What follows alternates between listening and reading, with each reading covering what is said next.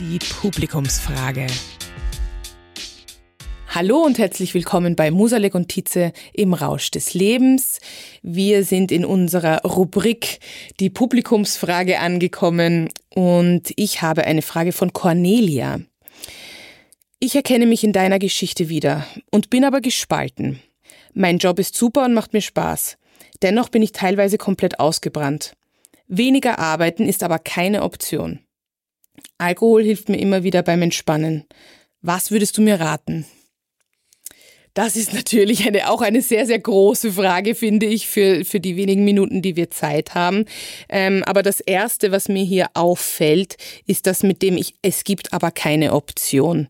Ähm, das dachte ich nämlich auch. Also ich bin in meinem Job gewesen. Ich habe unglaublich viel gearbeitet und ich habe dann auch fast jeden Abend sehr, sehr viel getrunken und ich habe mich wirklich in einem Strudel befunden. Also ich konnte da gar nicht raus und dachte auch, es gibt keine Option.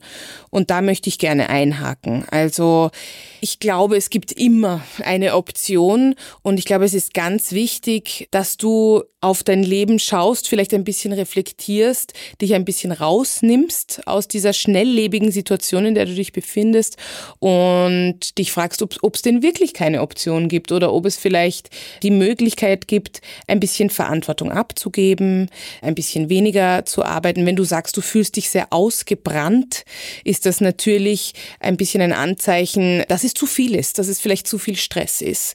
Zusätzlich an dieser Stelle will ich sagen, dass ich weiß, dass Alkohol eine schnelle Entspannung bringt aber im Endeffekt, wenn man sehr, sehr viel arbeitet, eigentlich den Stress nochmal potenziert oder der Stress wird ja dann größer, wenn man quasi verkatert ist, dann die Leistung nicht so bringen kann, weil man natürlich nicht ganz so konzentriert ist bei der Sache.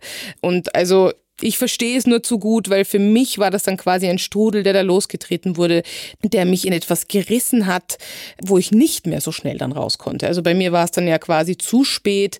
Ich habe gar nicht reflektiert und war dann in einem Burnout drinnen. Herr Professor, jetzt hätte ich natürlich sehr gerne Ihre Meinung auch dazu. Ich denke, es braucht einen Perspektivenwechsel.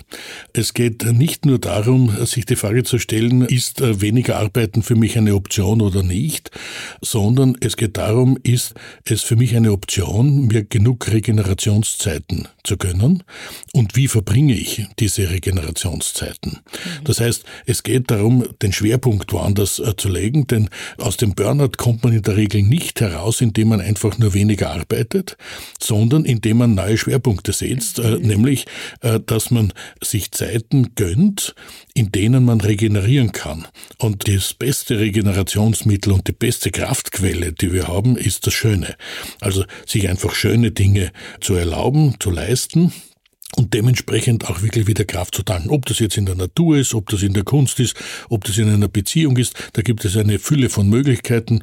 Da gibt es, fürchte ich, auch eine Fülle von Unmöglichkeiten für jeden.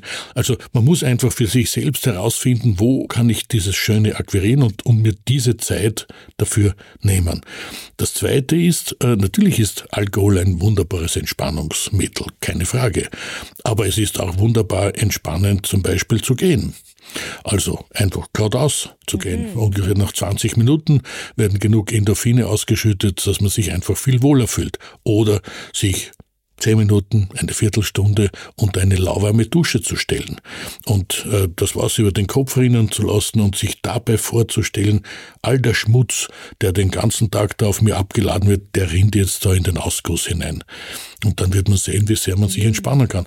Und wenn man zu all dem keine Zeit hat, dann genügt auch manchmal ein kaltes Glas Wasser zu trinken oder ein Eis zu essen. Das Eisessen hat ein bisschen den Nachteil, dass man dann zunimmt, wenn man es zu oft macht. Mhm. Aber das ist kein Witz, den ich hier äh, verbreite, sondern um den Schlund, um die Speiseröhre herum ist ein Nervengeflecht.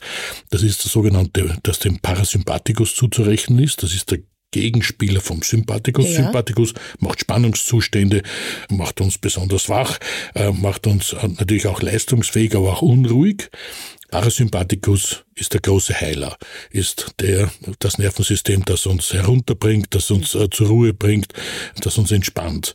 Und wir können durch einen Kältereiz hier dieses System anwerfen und es kommt in der Tat zu einer Entspannung. Natürlich sollte man es wohl dosiert machen, dass man nicht die ganze Zeit eine Halsentzündung dann hat, aber im Prinzip ist es ein Mittel, das man praktisch immer mit dabei hat. Das ist ja super spannend. Das wusste ich nicht.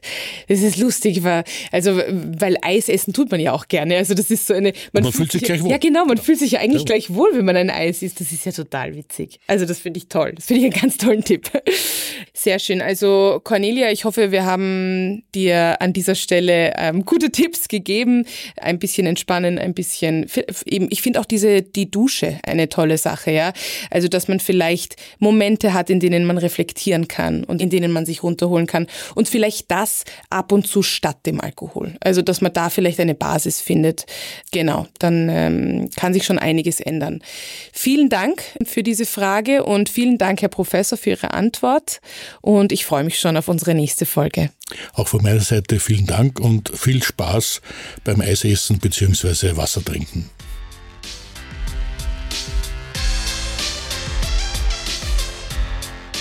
Musalek und Tietze im Rausch des Lebens ist eine Produktion von Happy House Media. Der Podcast wird produziert von Tatjana Lukasch und Asta Gretschi-Bester.